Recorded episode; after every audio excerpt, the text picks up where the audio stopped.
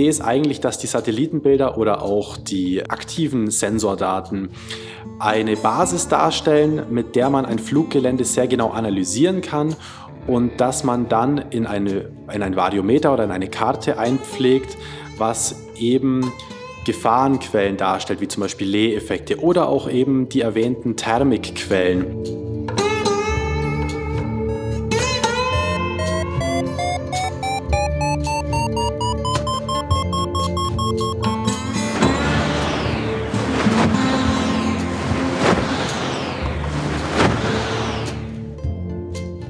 Potsglitz, der Lugleits Podcast. Geschichten aus dem Kosmos des Gleitschirmfliegens.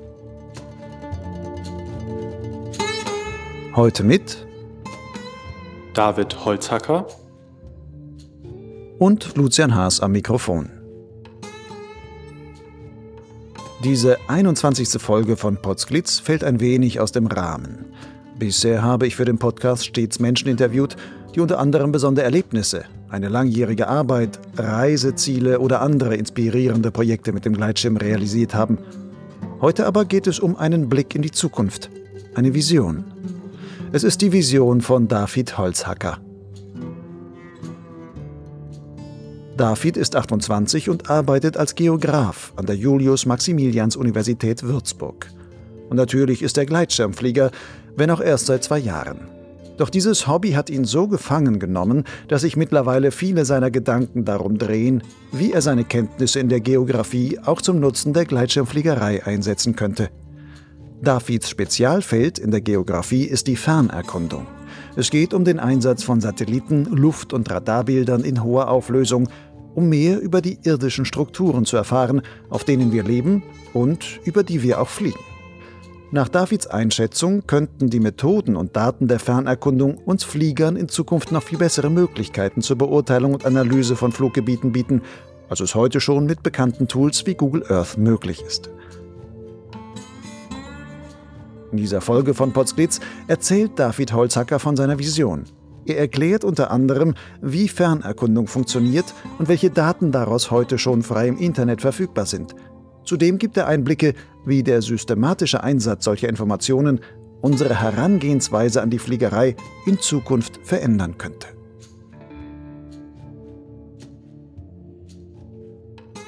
David, du bist Geograf und beschäftigst dich mit dem Einsatz von Satellitenbildern für die verschiedensten Anwendungen. Und da du auch begeistert Gleitschirm fliegst, liegt es nahe, sich Gedanken darüber zu machen, wie man Satellitenbilder auch für unser Hobby sinnvoll einsetzen könnte. Was bringt mir als Piloten der Blick aus dem All, was ich nicht auch vom Boden aus erkennen kann? Ja, aus dem All oder mit der Fernerkundung. Also vielleicht vorweg, die Fernerkundung stellt alle Messmethoden dar, die aus der Ferne funktionieren, also Satellitenbildaufnahmen oder auch Luftbildaufnahmen. Und die Möglichkeit besteht darin, dass ich aus einer großen Entfernung große Gebiete auf eine ganz andere Weise untersuchen kann und auch sehe, als ich sie vielleicht am Boden wahrnehme. Und was bringt mir das jetzt als Gleitschirmflieger? Ich fliege ja jetzt in meinem Gebiet, sag hier, das ist mein Fluggebiet und sonst was, da steige ich in die Luft, gucke auch dann von oben herunter.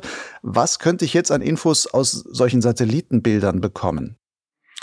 Satellitenbilder haben zum einen die Möglichkeit, dass ich das Gebiet erstmal großräumig kennenlerne, also welches Terrain habe ich denn vor mir, welches Relief, welche Vegetation ist vielleicht vorherrschend, habe ich einen hohen Felsanteil oder habe ich einen hohen Waldanteil, wo sind mögliche Landewiesen, wo sind auch bei Streckenflügen mögliche Außenlandemöglichkeiten?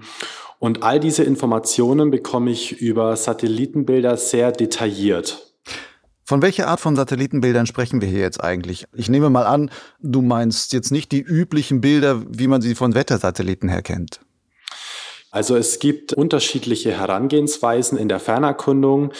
Ich hole dazu einfach mal ein bisschen aus. Ähm, es gibt zum einen die aktiven Sensoren und zum anderen die passiven Sensoren. Aktive Sensoren sind zum Beispiel das klassische Radargerät. Also ich sende Radiowellen aus und über die Rückstrahlung dieser Wellen kann ich die Entfernung messen oder auch andere Informationen über das Gelände bekommen. Und dann haben wir eine noch deutlich größere Anzahl an passiven Sensoren.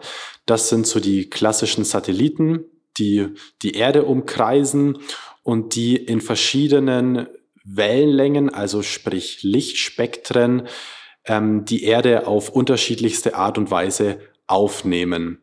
Das sind auch vor allem die Bilder, mit denen ich mich befasse. Das sind aber so Bilder, wo du sagst, du als Geograf, auch als Forscher beschäftigst dich damit. Ähm, inwieweit könnte ich denn als Otto Normalpilot darauf überhaupt Zugriff bekommen? Viele von diesen sind wahrscheinlich auch Spezialsatelliten, die dann äh, halt ihre Daten herunterfunken. Finde ich die ganz frei im Internet auch? Also ganz bekannt ist natürlich vor allem ähm, Google Earth als Satellit ähm, oder Google Earth stellt verschiedene Bilder zur Verfügung. Es ist ja kein direkter Satellit, sondern es sind verschiedene Luftbildaufnahmen oder auch verschiedene Satellitenbildaufnahmen, die aufbereitet werden und wurden. Also jeder kennt es, äh, man kann sein eigenes Haus auf Google Earth suchen. Und ähm, darüber hinaus gibt es natürlich noch ähm, viel mehr Satellitenbilder, die man über die unterschiedlichsten Quellen, wie zum Beispiel Google, ähm, die haben eine spezielle Earth Engine dafür entwickelt, die jedem die Möglichkeit bietet, auf die unterschiedlichsten Satellitenbilder zuzugreifen. Und die ist auch frei verfügbar. Genau, das sind frei verfügbare Bilder. Es gibt natürlich Bilder, die sind nicht ganz frei verfügbar. Ein Großteil der Satellitenbilder sind aber heutzutage schon frei verfügbar. Und wenn ich jetzt als Flieger sage, hm, ich gehe in ein neues Fluggebiet und ähm, das kenne ich jetzt noch nicht, was wäre denn aus deiner Sicht her sinnvoll? Was für Satellitenbilder sollte ich mir da angucken, um dann auch welche Informationen da, darüber zu bekommen? Was natürlich sehr spannend sind, ähm, sind vor allem Radaraufnahmen zum einen Teil, weil ich dadurch sehr viel über die Hangneigung erfahren kann, in welche Richtung ein Hang geneigt ist ähm, oder natürlich auch, wie stark das Gelände abfällt. Alternativ habe ich natürlich auch diese sogenannten Multispektralbilder zur Verfügung, in denen ich ganz deutlich sehen kann, wie hoch ist denn der Waldanteil? Habe ich mögliche Thermikquellen? Wie gut sind denn meine Landemöglichkeiten? Oder habe ich überhaupt Landemöglichkeiten? Und all diese Informationen in Kombination bieten mir eine sehr gute Übersicht über das Fluggebiet. Mhm. Jetzt hast du gerade das Wort gesagt, Multispektralbild. Was habe ich mir darunter vorzustellen? Also was ist ein Multispektrum? Ein Multispektrum ist eine erweiterte Sichtweise, könnte man ganz grob sagen. Also das menschliche Auge nimmt ja eine gewisse Wellenlänge auf. Die Sonne sendet Wellenlängen in Form von elektromagnetischen Wellen aus. Die werden von den jeweiligen Objekten reflektiert und das Auge stellt dann ein Bild dar. Unser Auge kann aber natürlich nur in gewissen Farben sehen. Blau, Gelb, Rot, das sind so die bekannten. Darüber kennt noch jeder den Ultraviolettbereich. Also wir sprechen dann von Wellenlängen so um die 400 Nanometer und darunter. Das ist der Bereich, der zum Beispiel für den Sonnenbrand verantwortlich ist. Und darüber hinaus, also am Ende des roten Spektrums, jenseits der 700 Nanometer, haben wir dann den Infrarotbereich. Und diese ganzen Wellenlängen in Kombination sind dann multispektrale Satellitenbilder. Also ich habe deutlich mehr Farben, die ich darstellen kann, die ich auf einem einfachen Foto oder mit meinem Auge gar nicht wahrnehmen kann. Wenn ich die aber dann betrachten will, ich, wie gesagt, ich sehe jetzt ja kein Infrarot oder sowas, dann kriege ich so etwas dann nur als eine Art Falschfarbenbild dargestellt. Genau richtig. Also ich färbe dann den Bereich, den ich nicht sehen kann mit meinem Auge, einfach in einer anderen Farbe ein. Zum Beispiel sage ich dann, der Infrarotbereich soll rot dargestellt werden. Jetzt hast du gerade gesagt, es könnte interessant sein, sich solche Bilder anzugucken, um zum Beispiel zu sehen, wo ist Wald und sonst. Und du hast auch das Wort genannt, ähm, wo Thermikquellen möglicherweise sind. Wie kann ich anhand von Satellitenbildern Thermikquellen erkennen? Also Thermik entsteht ja an gewissen Stellen, wie ja jedem von uns bewusst ist. Wir haben da gewisse Hangneigungen, wir haben dunkle Flächen, die sich besonders gut aufheizen.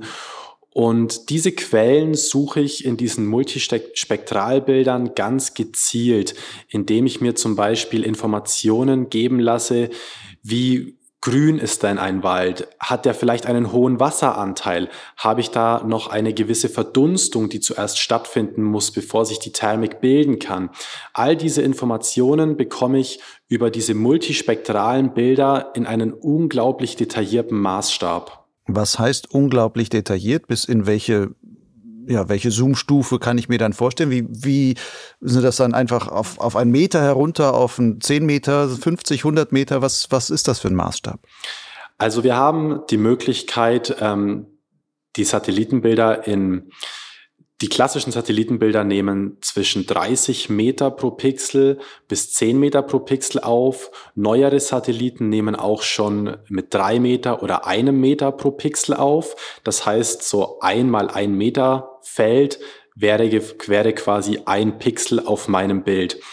Die viel spannendere Sache daran ist eigentlich, dass ich über verschiedene spektrale Informationen und Indizes, die ich speziell auf die Vegetation anwende, sehr detaillierte Informationen über den Vegetationsgrad bekomme, über die Exposition des Hangs, über die Neigung des Hangs und über das Reflexionsvermögen oder auch das Absorptionsvermögen gegenüber gewissen Wellenlängen und damit natürlich auch die Möglichkeit und die Chancen von Thermikquellen. Das heißt, ich könnte zum Beispiel erkennen, dieser Hang nimmt besonders viel Wärme an dieser entsprechenden Stelle auf oder ein anderer, der reflektiert halt viel mehr an von ähm, bestimmten Infrarotwellen oder sonstigen und kann dann halt daran sehen, wo erhitzt sich beispielsweise etwas mehr und wo etwas weniger. Genau richtig. Aber das ist jetzt ein Satellitenbild, was ja irgendwann mal erstellt worden ist. Das verändert sich ja je nach Tageszeit und je nach ähm, Jahreszeit und sonstigen. Wie kann mir sowas wirklich dann in der Praxis weiterhelfen? Also die Satelliten nehmen natürlich die Erde immer wieder auf. Und ähm, gewisse, gewisse Parameter verändern sich ja doch sehr wenig. Gerade so Wald oder auch Felsen, die sind ja doch immer an der gleichen Stelle. Meine Idee hinter dieser Herangehensweise ist eine Kombination aus verschiedenen Informationen. Natürlich, wenn ich ähm, einen perfekten Hang für Thermik habe und keine Sonne scheint, dann bringt mir das trotz allem nichts. Aber die Kombination aus Wetter, aus Satellitenbildern und natürlich auch aus aktiver Sensorik bieten mir die Möglichkeit, eine unglaublich detaillierte Darstellung des jeweiligen Fluggeländes zu erhalten. Das klingt aber alles in meinen Ohren jetzt erstmal zwar interessant, aber gleichzeitig ungeheuer komplex. Man muss so viel verstehen. Man muss ja auch viel von überhaupt verstehen, wie ich solche falsche Farbenbilder lesen kann, welche Informationen ich daraus bekomme.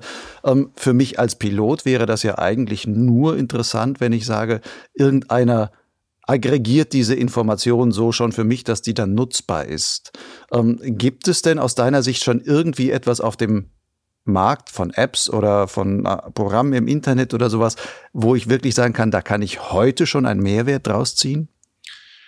Es gibt natürlich einige Apps, die gewisse Informationen bereitstellen, also gerade solche Sachen wie Exposition des Hangs oder ähm, einfachere Satellitenbilder oder auch kombiniert mit Wetter-Apps. Die gibt es schon. Ähm, meine Idee ist allerdings auch eine App zu entwickeln oder eine Methodik, die sich dann in beispielsweise Variometer mit einpflegen lässt oder auch in speziellen Geländekarten die Piloten, die in diesem Gelände noch nie geflogen sind, genau diese Informationen zur Verfügung stellen. Mhm. Wie sähe dann sowas aus aus deiner Sicht? Also was stellst du dir dabei vor? Das ist ja wie so eine Vision, die du da jetzt hast. Ähm, ja, Vision trifft es eigentlich ganz gut. Die Idee ist, dass die Satellitenbilder als Basis dienen. Also der Pilot soll eigentlich gar nicht direkt die Interpretation vornehmen müssen in der Luft, was auch gar nicht geht. Man ist beim Fliegen äh, mit anderen Dingen beschäftigt. Die Idee ist eigentlich, dass die Satellitenbilder oder auch die ähm, aktiven Sensordaten eine Basis darstellen, mit der man ein Fluggelände sehr genau analysieren kann und dass man dann in eine in ein Variometer oder in eine Karte einpflegt, was eben Gefahrenquellen darstellt, wie zum Beispiel Lee-Effekte oder auch eben die erwähnten Thermikquellen. Und die Möglichkeiten da sind eben eine Kombination aus den unterschiedlichsten Daten, die dann sehr gut aufbereitet allen Piloten zur Verfügung gestellt werden. Wir kennen das ja zum Beispiel schon aus manchen Variometern, die Flugverbotszonen in ihre Karten mit einpflegen. Das heißt, Du würdest dann sagen, ich baue dann Thermikzonen mit ein, ich blende Lehzonen mit ein und sowas. Aber das ändert sich ja auch ständig. Also der Wind kann ja von äh, Norden oder Süden wehen. Ähm, vereinfacht gesagt, von daher kann ja mal der, das Lee auf der einen Seite mal auf der anderen Seite des Hangs liefern. Das und wie der Wind gerade weht, kann ich ja zum Beispiel anhand eines Satellitenbildes nicht unbedingt erkennen. Nein, genau. Das lässt sich daran nicht erkennen. Allerdings ist für ein Lea eine gewisse Hangneigung oder ein, ein gewisser Hang notwendig. Und das lässt sich dann mit dem Wind simulieren. Das heißt, ich habe meine Basisdaten, ich habe meine Satellitendaten, meine Hangneigung, meine Vegetation, meine ähm, Klassifikation des Geländes vielleicht auch und simuliere dann, was passiert denn mit Lehwirbeln, wenn der Wind von Nord kommt, wenn der Wind von Süd kommt. Das ist sozusagen eine Art Modellinformation. Aber wenn ich das jetzt eingeblendet bekomme auf meinem Vario, dann muss ich als Pilot ja dann schon noch entscheiden, welchem Modell, also welcher Modellinformation traue ich jetzt. Stimmt das jetzt gerade mit meiner Realität überein? Genau, richtig. Das ist natürlich äh, die wichtige Information, die ich zum einen habe, die ich dann aber natürlich im Flug beurteilen muss. Ich fliege selber ja auch noch nicht so unendlich lang, also ich fliege seit äh, 2017 und bin zwar in diesen zwei Jahren jetzt doch sehr viel geflogen, aber gerade am Anfang war mir immer ein bisschen nicht ganz geheuer, wenn ich in neue Fluggebiete allein gefahren bin oder mit Freunden, die auch noch nicht so lange geflogen sind. Und da ist eben diese Idee entstanden, dass man ja nicht nur aktiv im Fliegen diese Informationen bekommt, sondern dass man diese Informationen schon detailliert für Fluggelände im Vornherein zur Verfügung stellt. Also gerade wenn man, wenn man an aktive Sensoren denkt, Lasersensoren, dann habe ich natürlich die Möglichkeit, unglaublich gute 3D-Modelle eines Fluggeländes zu erstellen, die einen Detailgrad im Millimeterbereich aufweisen. Und genau das habe ich mir manchmal so gewünscht, wenn ich in neue Fluggebiete gefahren bin. Also ich habe da natürlich auch auf Google Maps geschaut und auf Paragliding Map und was es sonst noch für Informationsquellen gibt. Aber mir hat's immer so ein bisschen dieses plastische Modell gefehlt, ähm, das ich zu Hause anschauen kann, das ich drehen kann, wo ich genau detailliert zoomen kann, was ich denn hier genau für theoretisch vorhandene Bedingungen alles habe. Du hast vorhin aber Google Earth erwähnt, da geht das ja eigentlich schon relativ gut. Also ich nutze Google Earth schon manchmal, dass ich dann sage, ich fahre wohin, dann gucke ich mir das in Google Earth an, ähm, drehe dann auch dieses quasi 3D-Modell, dann gucke mir einen Berg von unterschiedlichen ähm, Warten aus an. Allerdings muss ich auch immer wieder die Erfahrung machen, das, was man dann live vor Ort mit eigenen Augen sieht und damit aus anderen Winkeln heraus und sonstiges, sieht häufig dann doch noch anders aus, als es im Google Earth ausgesehen hat. Ist das nicht die Auch wenn man sagt, ich stütze mich zu sehr hier auf solche Fernerkundungstechnik, dass man sagen muss, naja, die guckt aber schon anders als ich gucke und damit kriege ich vielleicht auch den falschen Eindruck von einem solchen Gelände? Natürlich ist immer die Gefahr, dass ich ähm, mich zu sehr auf die Technik verlasse, dass ich sage, ich äh, schaue mir ein Gelände nur mit Fernerkundungsdaten an und befliege dieses Gelände dann.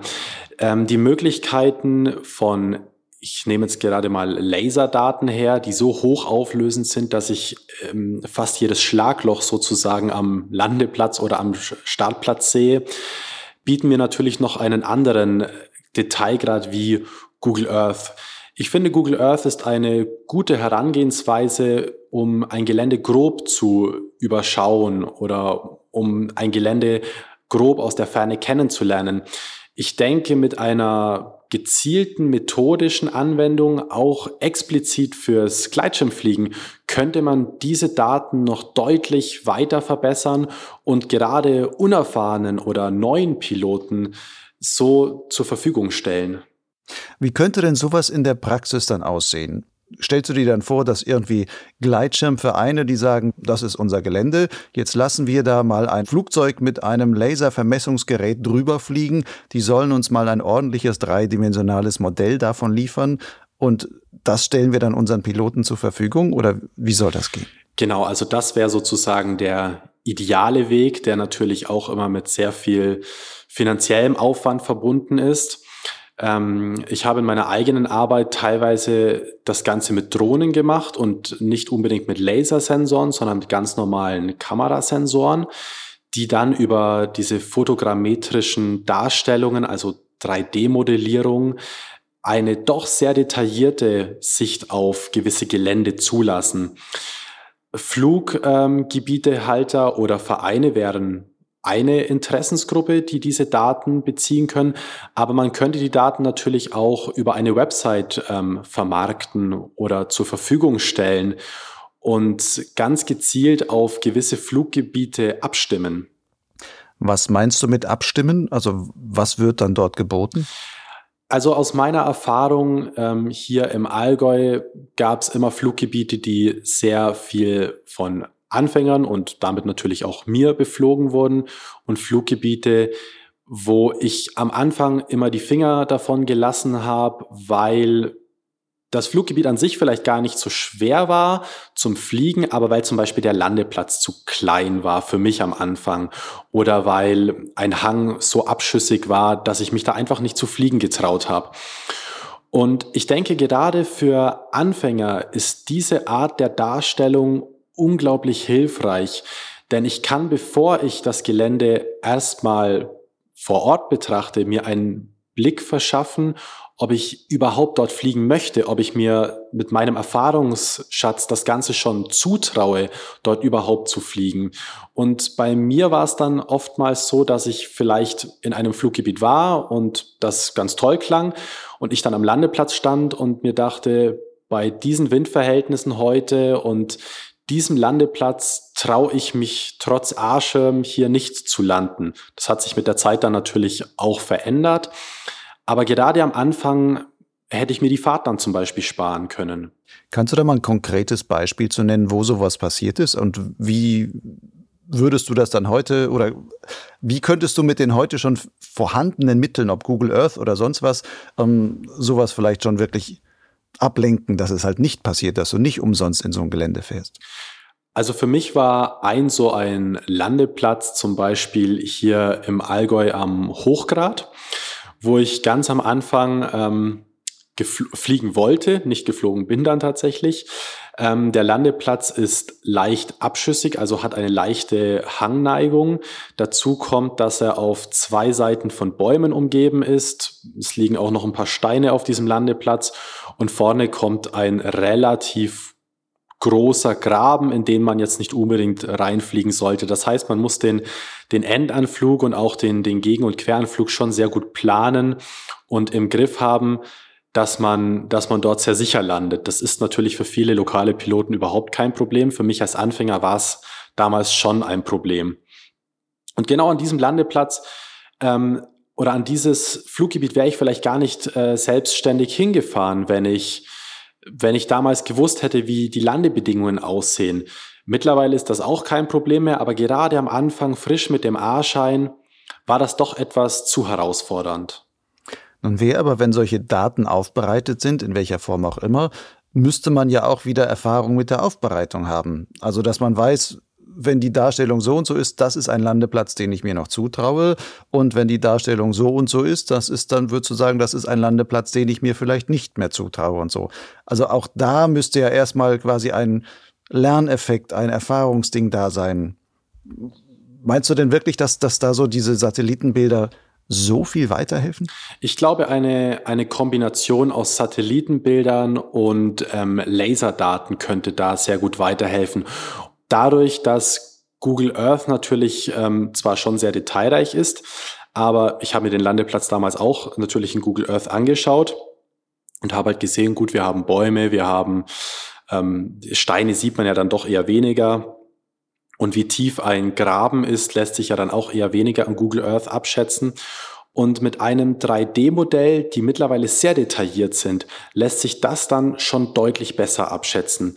Ich habe das für manche Wiesen oder für manche Hänge mal probeweise nur für mich erstellt, diese 3D-Modelle ähm, auf Basis von Drohnendaten. Und ich war auch selbst erstaunt, wie detailliert doch die Darstellung ist und wie gut sie mit der Realität übereinstimmt. Wenn man jetzt so ein 3D-Modell von einem Fluggelände machen würde, mit einer Drohne, wie du es nennst, wie viel Aufwand ist das? Wie lange muss man da mit der Drohne dann hin und her fliegen? Wie viele tausend Bilder musst du schießen, damit du sagst, fotogrammetrisch kannst du am Ende ein halbwegs nutzbares Modell daraus ableiten? Ja, das ist natürlich schon ein gewisser Arbeitsaufwand. Ähm, wie du richtig sagst, man fährt mit der Drohne hin, hängt dann ein bisschen davon ab, was ich da für eine Kamera habe. Ist es eher eine Zoomlinse mit einer, ja, mit, einem, mit einer Detailsicht oder nehme ich da doch eher großflächig auf? Ähm, die zweite Frage ist, dann brauche ich tatsächlich das ganze Gelände oder reichen in manchen Geländen vielleicht auch Lande- und Startplätze?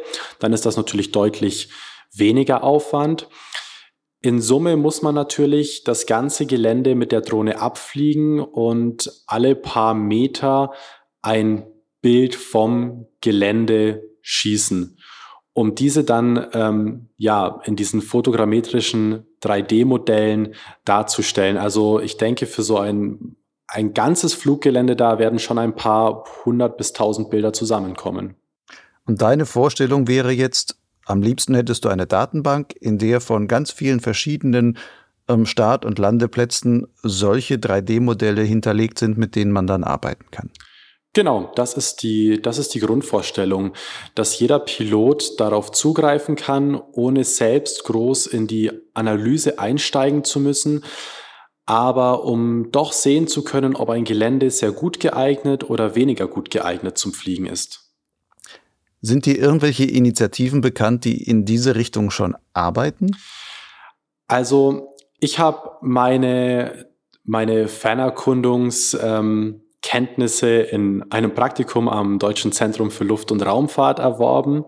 Und ich halte auch mit dem Zentrum immer wieder Rücksprache über Methodik und Herangehensweise in der Hinsicht, dass es auf Gleitschirmfliegen ausgelegt wurde, ist mir jetzt so noch nichts bekannt. Allerdings ist das Interesse schon sehr groß, auch diese Daten aufzubereiten. Was meinst du jetzt mit auch diese Daten? Also, dass man eine, eine Kombination dieser Daten von der, aus der Fernerkundung mit dem Gleitschirmsport in Verbindung bringt. Die Daten an sich sind ja erstmal nur Rohmaterial für alle möglichen Fragestellungen ob das jetzt ähm, biologischer Natur ist oder ob das Gefahrenpotenziale sind. Die Idee ist natürlich immer zu sagen, welche Fragestellung habe ich, in meinem Fall jetzt der Gleitschirmsport, und was können mir dazu diese Fernerkundungsdaten liefern und wie kann ich auch selbst diese Daten zum Teil eben wie beschrieben mit Drohnen erheben. Hast du denn selber Pläne in diese Richtung selber weiterzuarbeiten? Ja, also tatsächlich ist das so ein Nebenprojekt von mir gerade, wo ich sage, ich möchte anfangen, eine Datenbank zumindest für die Fluggelände zunächst zu erstellen, wo ich natürlich sehr gerne fliege, was sehr viel im Allgäu ist. Und diese Bilder und diese Modelle auf jeden Fall zur Verfügung zu stellen, um dann zu sehen, wie kommt das denn bei Piloten überhaupt an? Gibt es dafür Interesse?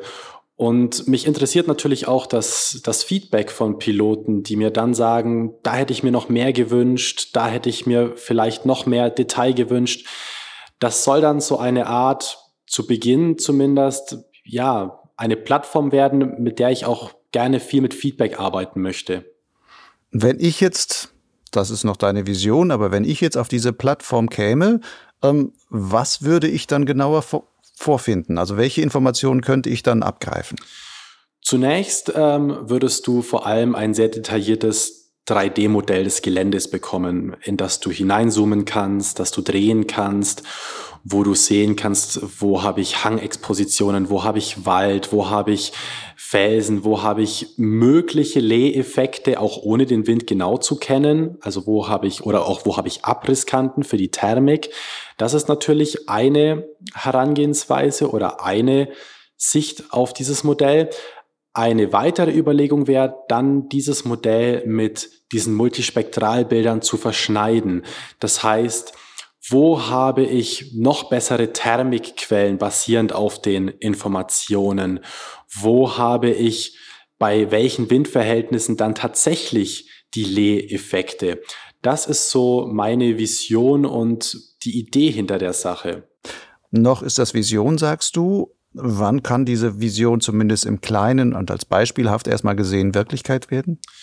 Ja, ich hoffe eigentlich schon, dass ich 2020 ähm, ein erstes Modell von einem Fluggelände erstellen kann oder dass das 3D-Modell bis dahin auf jeden Fall fertig ist und dass ich auch schon die erste die ersten Multispektralbilder auf dieses Modell anwenden kann, um dann zu sehen, wie kommt das Ganze denn an und wie ist denn das Feedback von Piloten.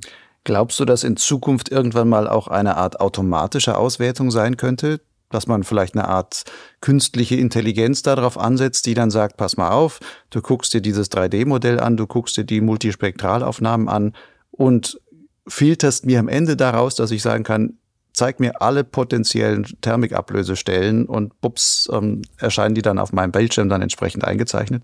Ja, das ist natürlich ähm, oder wäre natürlich der absolute Idealweg und die Traumvorstellung sozusagen, dass man äh, einen vollkommen automatisierten Prozess hat.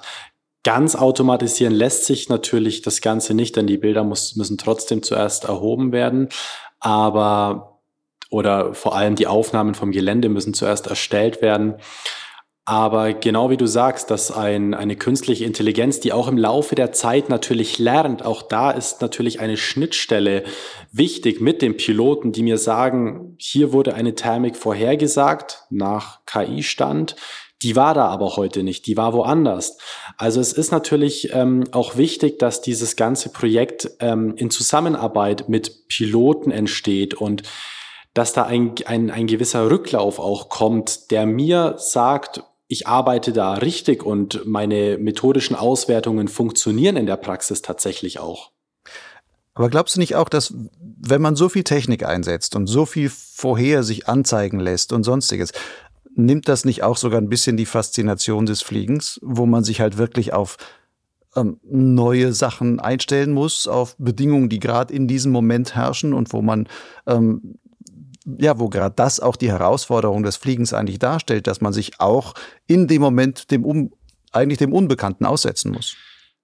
Ja, eine, eine tatsächlich sehr gute Frage. Ähm, der Pilot in mir sagt ja, ähm, es nimmt äh, zu einer gewissen Art und Weise die Faszination des Unbekannten. Der Geograf sagt natürlich irgendwo, ich möchte alles, was ich wissen kann, auch wissen.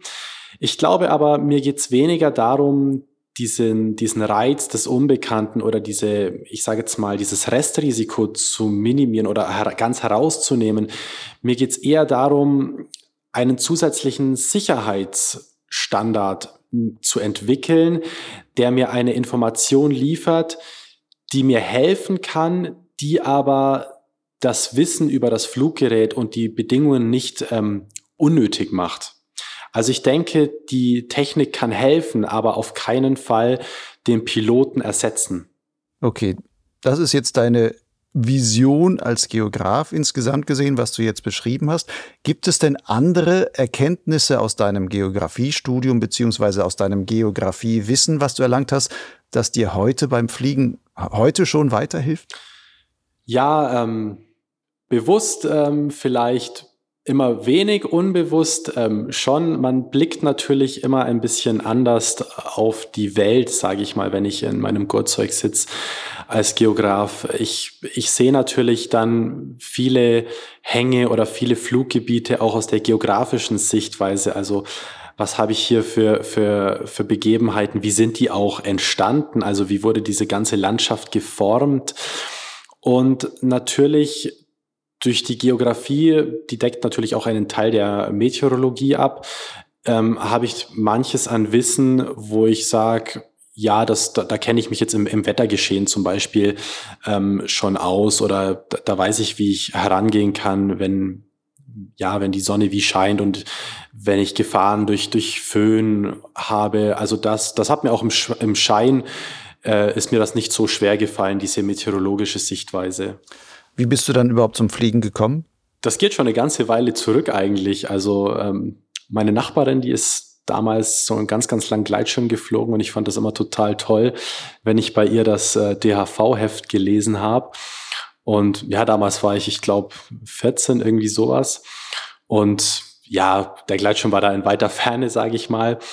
Und ich habe das aber nie ganz aus dem Kopf verloren. Und nach meinem Studium habe ich dann ein, ich glaube, ich habe einen Film gesehen von zwei Jungs, die in, in Mexiko ähm, geflogen sind. Die sind da hochgelaufen. Ich, ich weiß auch gar nicht mehr, welcher Berg es war und, und runtergeflogen. Und das hat mich so fasziniert, dass ich gesagt habe, und jetzt ist der Punkt gekommen, jetzt melde ich mich für den Schein an. Und dann habe ich mich angemeldet und ja, seitdem nie wieder aufgehört. War das zufällig der Film The Fletchlings? Ja, ich glaube tatsächlich, ja, ich glaube, ich glaube, so hieß er das sind zwei amerikanische Bergsteiger, die eigentlich vom Bergsteigen her kommen und dann angefangen haben, Gleitschirm zu lernen und die sind dann da, glaube ich, auf den Popocatépetl oder irgend sowas, einen großen Vulkan in Mexiko gestiegen, um dann von dort dann runterzufliegen, was allerdings ein relativ chaotisches Projekt war, wenn ich das richtig erinnere. Ich, ich glaube auch, dass es chaotisch war. Damals habe ich, ich, ich glaube, der Film wurde irgendwann mal auf dem Banff Mountain Festival vorgestellt. Da habe ich den dann auch gesehen. Ähm, ich hatte damals überhaupt keine Ahnung vom Fliegen. Für mich sah das einfach nur unglaublich cool aus, wie die da hochgelaufen sind und dann ähm, diese Welt so von oben gesehen haben. Ähm, Im Nachhinein, wenn ich den Film nochmal sehen würde, ist wahrscheinlich tatsächlich sehr vieles äh, chaotischer, als ich es damals wahrgenommen habe. Aber das war für mich tatsächlich dann der ausschlaggebende Punkt, wo ich gesagt habe, und jetzt mache ich den Schein. Dann hast du den Schein gemacht und seitdem hast du auch diese, je mehr du geflogen bist, desto mehr wahrscheinlich die Vision gewonnen, wie kann ich mein Geografiewissen und diese Satellitenbilder und Fernerkundung und so weiter, mit denen du dich auch sonst beschäftigst, mit der Gleitschirmwelt zusammenbringen. David, ich danke dir für deine Darstellung. Das ist ein interessanter Ausblick mal in das, was vielleicht in der Zukunft mal kommen kann. Und ich bin gespannt, was du mit deiner Internetseite dann da anstellen wirst, auf der dann hoffentlich im nächsten Jahr das Projekt dann mal zu sehen ist, damit man sich ein bisschen genauer vorstellen kann, wo geht die Reise dann vielleicht hin. Ja, vielen Dank für das Interview. Sehr gerne.